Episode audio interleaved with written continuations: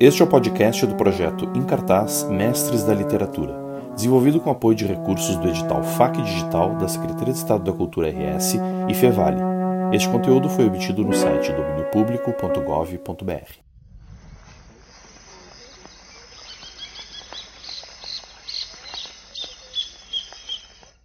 Antes de consagrar-se como grande escritor, Guimarães Rosa foi médico e diplomata. Desde criança, tinha facilidade para aprender idiomas e paixão por animais. Do universo letrado e culto em que viveu, aproveitou as ferramentas para criar, inventar e se aproximar do falar do povo do sertão. Sua obra reflete o universo sertanejo, povoado de cavalos, vacas e vaqueiros, unidos pela magia da sua linguagem. É dessa alquimia com as palavras que são feitas as histórias de jagunços, valentias e andanças que ele nos conta em Sagarana, Grande Sertão Veredas, Tutameia e outros. Começa aqui a história de Guimarães Rosa, o mágico do reino das palavras.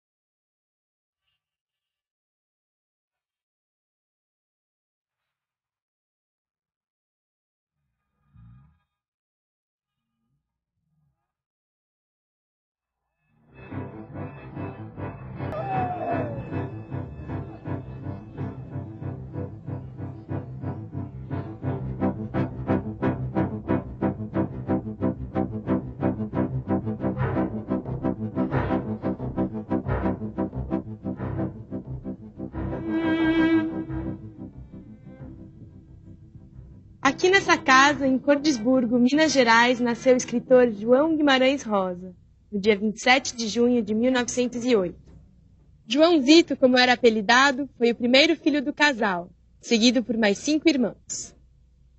Ele era filho de Flodoardo Pinto Rosa, comerciante que tinha uma vendinha aqui ao lado, e Dona Francisca Guimarães Rosa, a Dona Chiquitinha. É hoje, sexta-feira, festa Augusta Alegre Caldo de Clube de Rua do Luxo. A partir das 20 horas, muito caldo de milho, companhia, grupo de seresta. Não gosto de falar da minha infância. É um tempo de coisas boas, mas sempre com pessoas grandes incomodando a gente, intervindo, comentando, estragando os prazeres. Recordando o tempo de criança, vejo por lá um excesso de adultos. Papai era comerciante, homem muito rigoroso. Quando eu era menino, me levava para caçar com ele. Eu avistava a caça e gritava: Papai! Ele vinha correndo e a caça fugia. Um dia, papai desconfiou que eu gritava de propósito, só para ele não matar os bichos. E nunca mais me levou.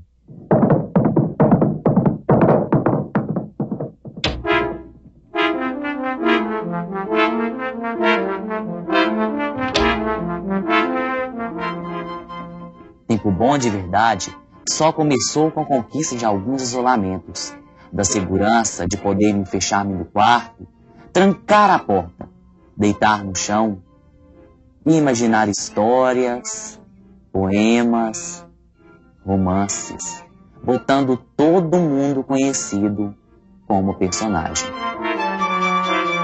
Nesta casa, Joãozito passou a sua infância. Com apenas seis anos, ele já lia em francês e logo depois aprendeu holandês.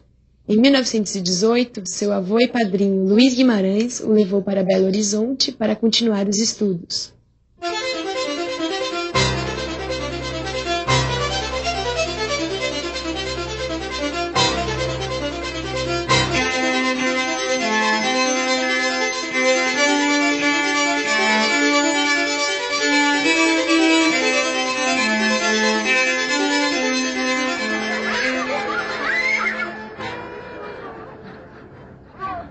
Belo Horizonte, no Colégio Arnaldo, que o menino João Guimarães Rosa cursou o ginásio. Nessa escola estudaram também outras celebridades, como Carlos Drummond de Andrade e o Enfio. Era um colégio de origem alemã, e logo logo Joãozito aprendeu este idioma. Nessa fase da vida, ele frequentava muitas bibliotecas da cidade, dando continuidade ao seu hábito pela leitura e aumentando ainda mais a sua paixão por línguas.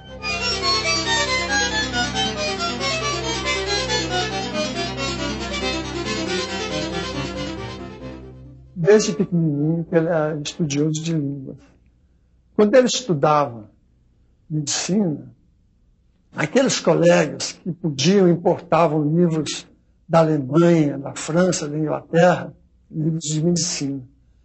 Então ele era chamado para estudar com os colegas, porque ele lia, e, traduzia para os colegas e lia para que eles pudessem estudar. Guimarães Rosa forma-se em 1930 e casa com Lígia Cabral Pena, que tinha 16 anos. As suas famílias eram amigas e vizinhas. Ele resolve exercer medicina sem concorrência e por isso muda para Itaguara, no interior de Minas Gerais. Ele foi fazer a interiorização da medicina numa época em que não se conhecia essa palavra, interiorização. Ele escolheu no mapa um lugar em Minas onde não houvesse médicos e foi o pioneiro. Eu tenho muito orgulho dessa fase da vida do meu pai, porque eu nasci ali, na roça, no interior, no lugar onde ele foi o primeiro médico. Era respeitado como o famoso doutor Rosa.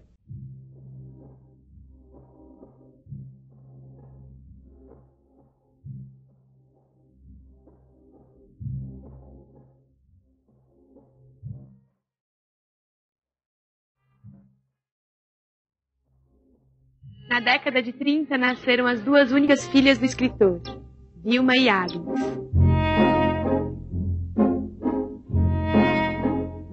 Quando eu nasci, ele foi que fez o parto da minha mãe. Emocionante. Minha mãe gostava muito de relembrar isso. E quando ele me pegou nos braços, a minha mãe dizia: Cuidado, Joãozito, era o apelido dele na família. Cuidado. E meu pai estava chorando tanto que eu costumo dizer que meu primeiro banho foram as lágrimas de alegria, de felicidade do meu pai.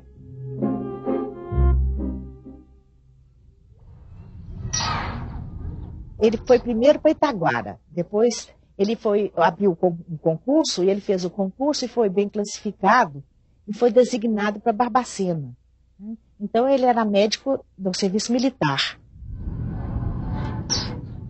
essa experiência dele como médico no interior deve ter sido uma coisa importante, porque é, colocou Guimarães Rosa perto daquilo que é essencial do ser humano, né? a dor, a morte, o nascimento. Né? a, a, então, aproximou Guimarães Rosa, fez com que ele tivesse uma vivência de determinadas emoções e de determinados sentimentos do ser humano que provavelmente o ajudaram quando ele foi pensar nos personagens. A vida de médico deixava Guimarães Rosa muito angustiado. Ele viu que era completamente incapaz de acabar com os sofrimentos e os males humanos. Então, ele abandona definitivamente a medicina e presta concurso para o Itamaraty.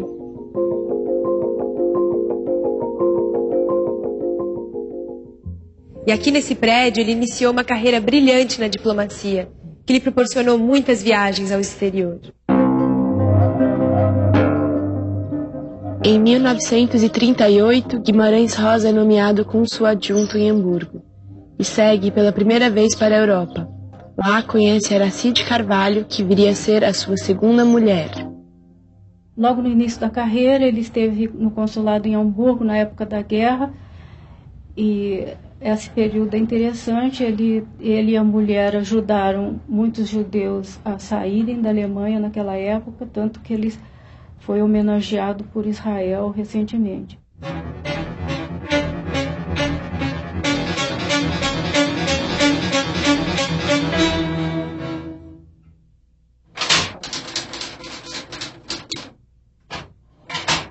Olha, Sagarana vai ser o primeiro livro do Guimarães Rosa, né? é onde ele, é, ele vira Guimarães Rosa.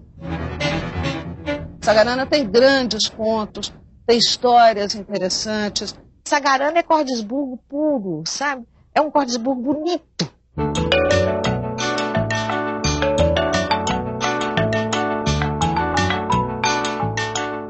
Então, Guimarães Rosa, através do sertão, ele entra dentro do coração selvagem da língua, no caso, o português.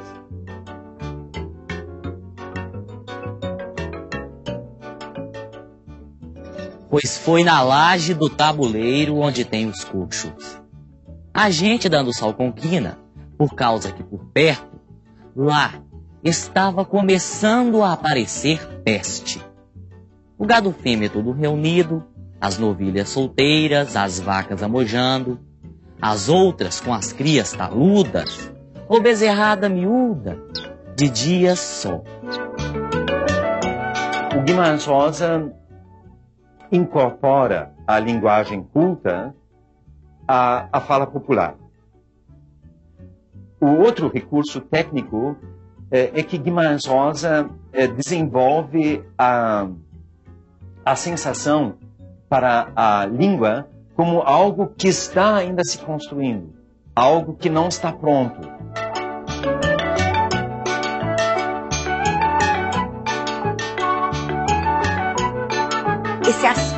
Aspecto de uma linguagem local, regional, sertaneja é transfigurado por via da erudição do autor, que conhecendo diversas línguas faz mesmo essa química da linguagem. De 1948 a 1950, Rosa encontra-se em Paris, como primeiro secretário e conselheiro da embaixada, respectivamente. Depois de Paris, ele não quis mais sair como diplomata.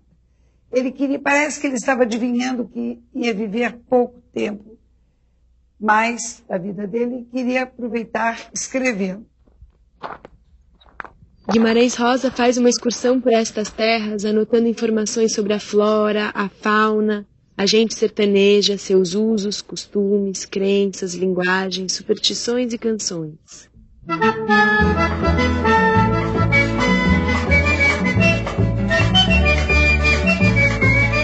Aqueles elementos todos, cadernetas de viagem, listas de palavras, são elementos subsidiários para entendermos o processo de criação.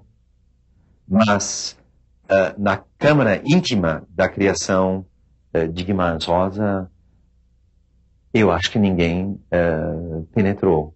Mas uma vez nós tivemos um papo muito interessante, porque ele me disse que a inspiração pode ser comparada a um estado de transe.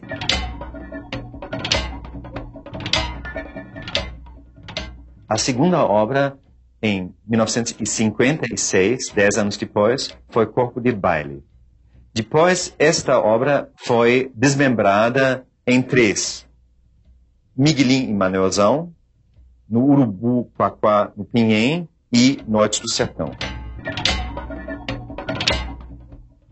Corpo de Baile e Grande Sertão se publicam em 56. E se a gente for quantificar o número de páginas, a gente vai ver que são 1.200 páginas publicadas neste ano, depois de 10 anos em que parece que essa literatura fica na incubadora, se gestando até que saia de maneira exuberante.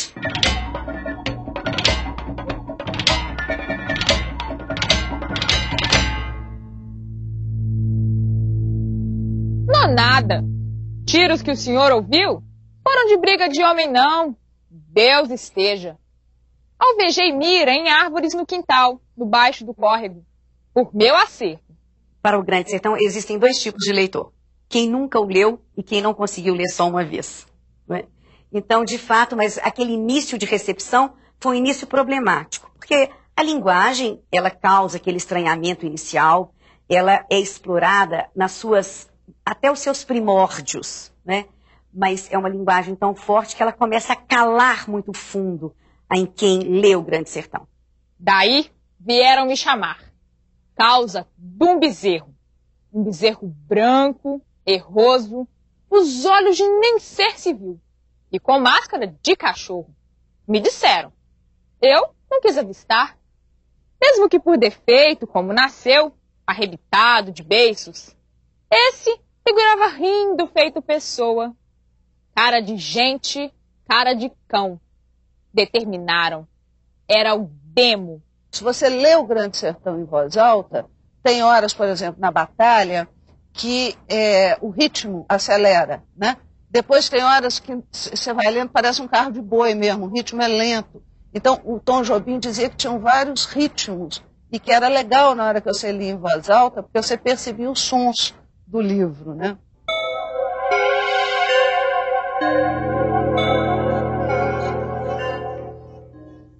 O título da obra foi uma das coisas que chamou muita atenção da crítica. Grande Sertão, dois pontos, veredas. Nada é por acaso para o Guimarães Rosa, né? sobretudo com relação ao código linguístico, a essa língua. Então, Grande Sertão, dois pontos, uma explicação, veredas. Grande Sertão singular, dois pontos, veredas plural. Grande Sertão, um, um, um sertão adjetivado no grande sem um artigo. As veredas, né? mais plurais, como eu disse, menos determinadas. É, grande Sertão, dois pontos, veredas.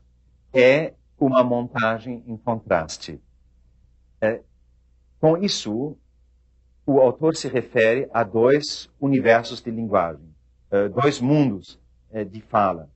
É, de um lado, o grande discurso, a grande eloquência, a norma culta, do outro lado, as veredas, a fala humilde das pessoas que moram no sertão.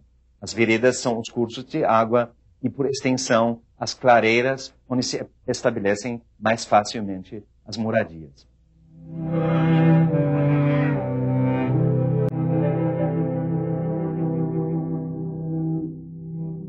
É muito interessante esse título, ele vai dizer, de fato, em termos é, geográficos de um grande sertão que é percorrido desde o sul da Bahia, atravessando as Minas Gerais até Goiás, como vai dizer também de um sertão interior, talvez, né? Aquilo que está no nosso interior que precisa e deve ser perscrutado para a gente buscar-se a si mesmo e buscar o conhecimento. E nesse título já está condensado o, o retrato do Brasil, de Guimarães Rosa.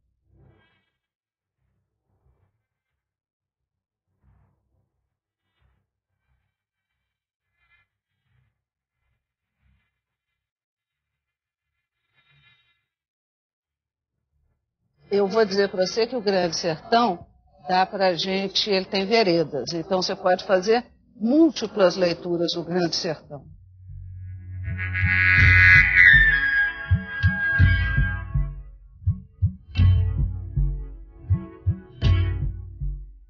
o Antônio Cândido, que é um crítico importante brasileiro, ele diz que no Grande Sertão tem tudo para quem souber ler. Então, se você quiser, por exemplo, você lê o Grande Sertão procurando como é que é que é a vegetação do sertão, a botânica. Né? Então você vai encontrar lá as plantas, os passarinhos. O historiador vai encontrar a marca do seu ofício. O botânico vai encontrar, o ecologista vai encontrar, o sociólogo vai encontrar, né? o filósofo vai encontrar. O Tom Jobim foi lá e ouviu música no livro. Né? Ele botou o livro no ouvido igual Concha do Mar e ouviu música. Resumir Grande Sertão Veredas é muito difícil. É, se trata de um grande, de um monólogo, de um longo e denso monólogo de Riobaldo, o jagunço, que ao narrar sua história já é um ex-jagunço. No meio da, da história das, das lutas entre os jagunços, existe a história do amor, a história dos amores de Teobaldo, do amor proibido, que é o amor com, com, por Diadorim, que também é um jagunço, então a história de jagunço e o tema de amor se, se misturam nesse momento, tornando essa história linear, é a história de Riobaldo do início ao fim, Riobaldo menino, a Riobaldo revisando a sua vida, procurando, buscando o sentido de sua vida.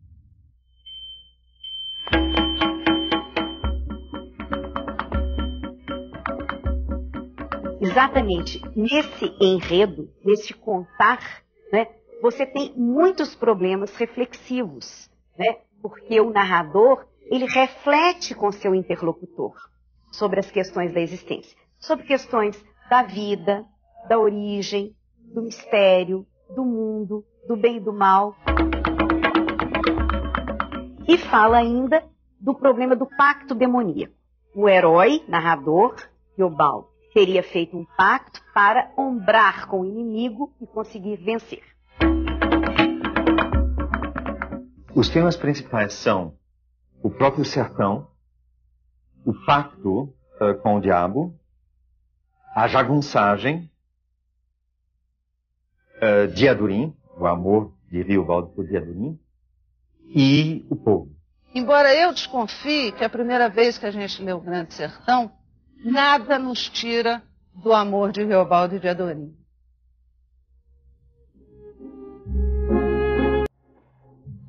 Estava, de sua gigola baixada, com o chapéu de couro, e se ria para mim. E era um menino bonito, a testa alta, claro, e os olhos aos grandes verdes.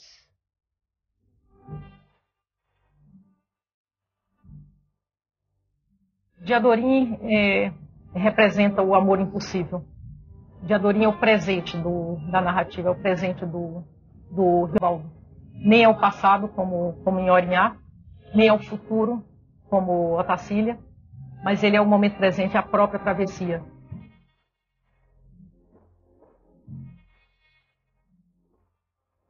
E ele me deu a mão. E o que a mão a mão diz é oculto. Às vezes pode ser o mais adivinhado em conteúdo. Isso também. E ele, como sorriu. Digo ao Senhor, até hoje para mim está sorrindo.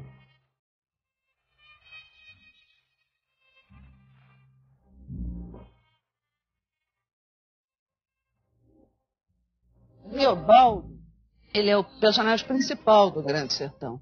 E ele conta a sua história para alguém que a gente não sabe quem é. Né? Porque é um, alguém que veio de fora, é alguém que a gente sabe que veio da cidade, mas é alguém que a gente não ouve a voz. O modo como Riobaldo se refere a esse interlocutor que está presente, mas que não se manifesta, que é só ouvido, é, que toma notas, não é? em primeira instância é o, é o autor de Guimarães Rosa. Na verdade, é matreira essa figura não é, do, do, do interlocutor. Esse interlocutor pode ser o leitor do livro, pode ser uma outra pessoa que está ali tentando, Riobaldo, tentando dar para Riobaldo algum, algum caminho, algum encaminhamento em relação aos conflitos ele, de si mesmo que ele vai colocando para o interlocutor, né? mas em termos referenciais é alguém que chegou. O senhor não duvide. Tem gente nesse aborrecido mundo que mata só para ver alguém fazer careta.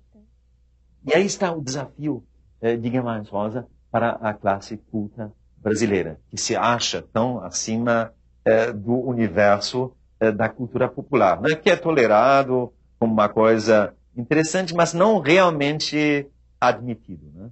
Esta postura é radicalmente questionada pela introdução desse interlocutor uh, a quem uh, Guimarães Rosa ensina a ouvir.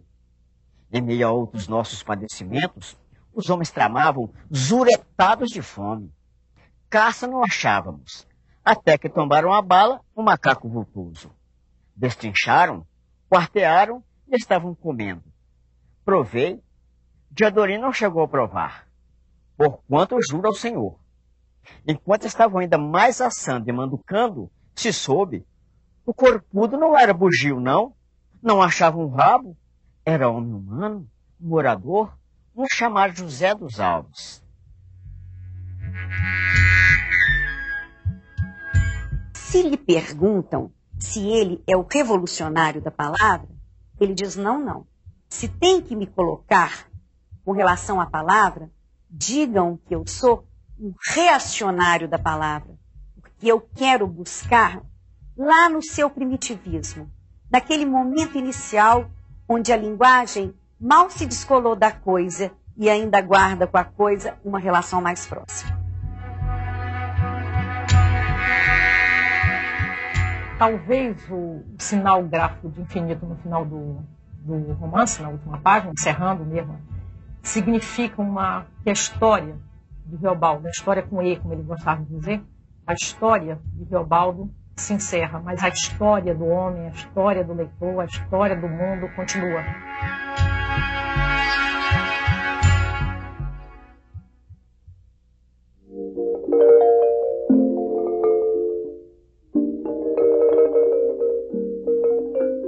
Ele era um homem de gabinete, era biblioteca.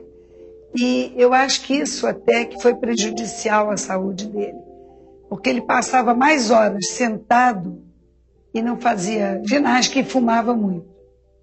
Ele queria escrever, realizar, como se, como eu já lhe disse, como se soubesse que o tempo estava passando e ele tinha uma missão para cumprir. Ele precisava escrever cada vez mais.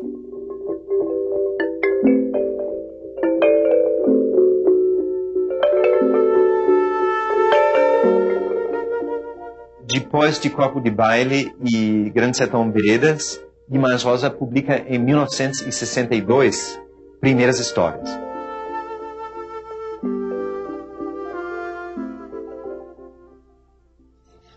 Vós, mercê, agora, me faça a boa obra de querer me ensinar. O que é mesmo que é? Faz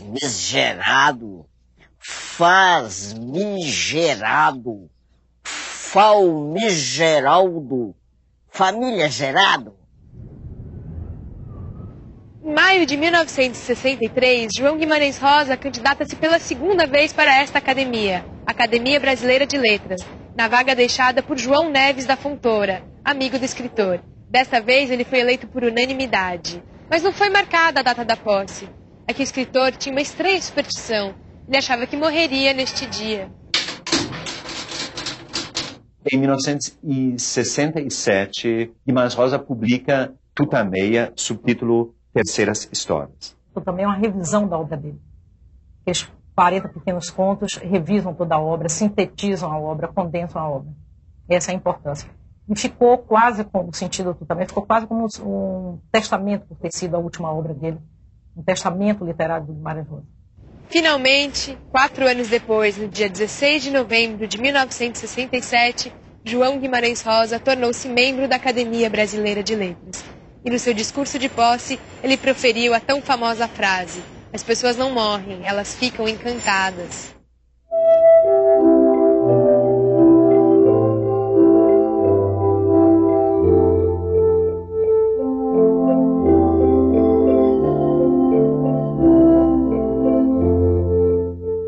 Três dias depois de sua posse na Academia Brasileira de Letras, na noite de 19 de novembro de 1967, João Guimarães Rosa morria aqui em sua residência em Copacabana. Ele tinha apenas 59 anos e 20 de literatura.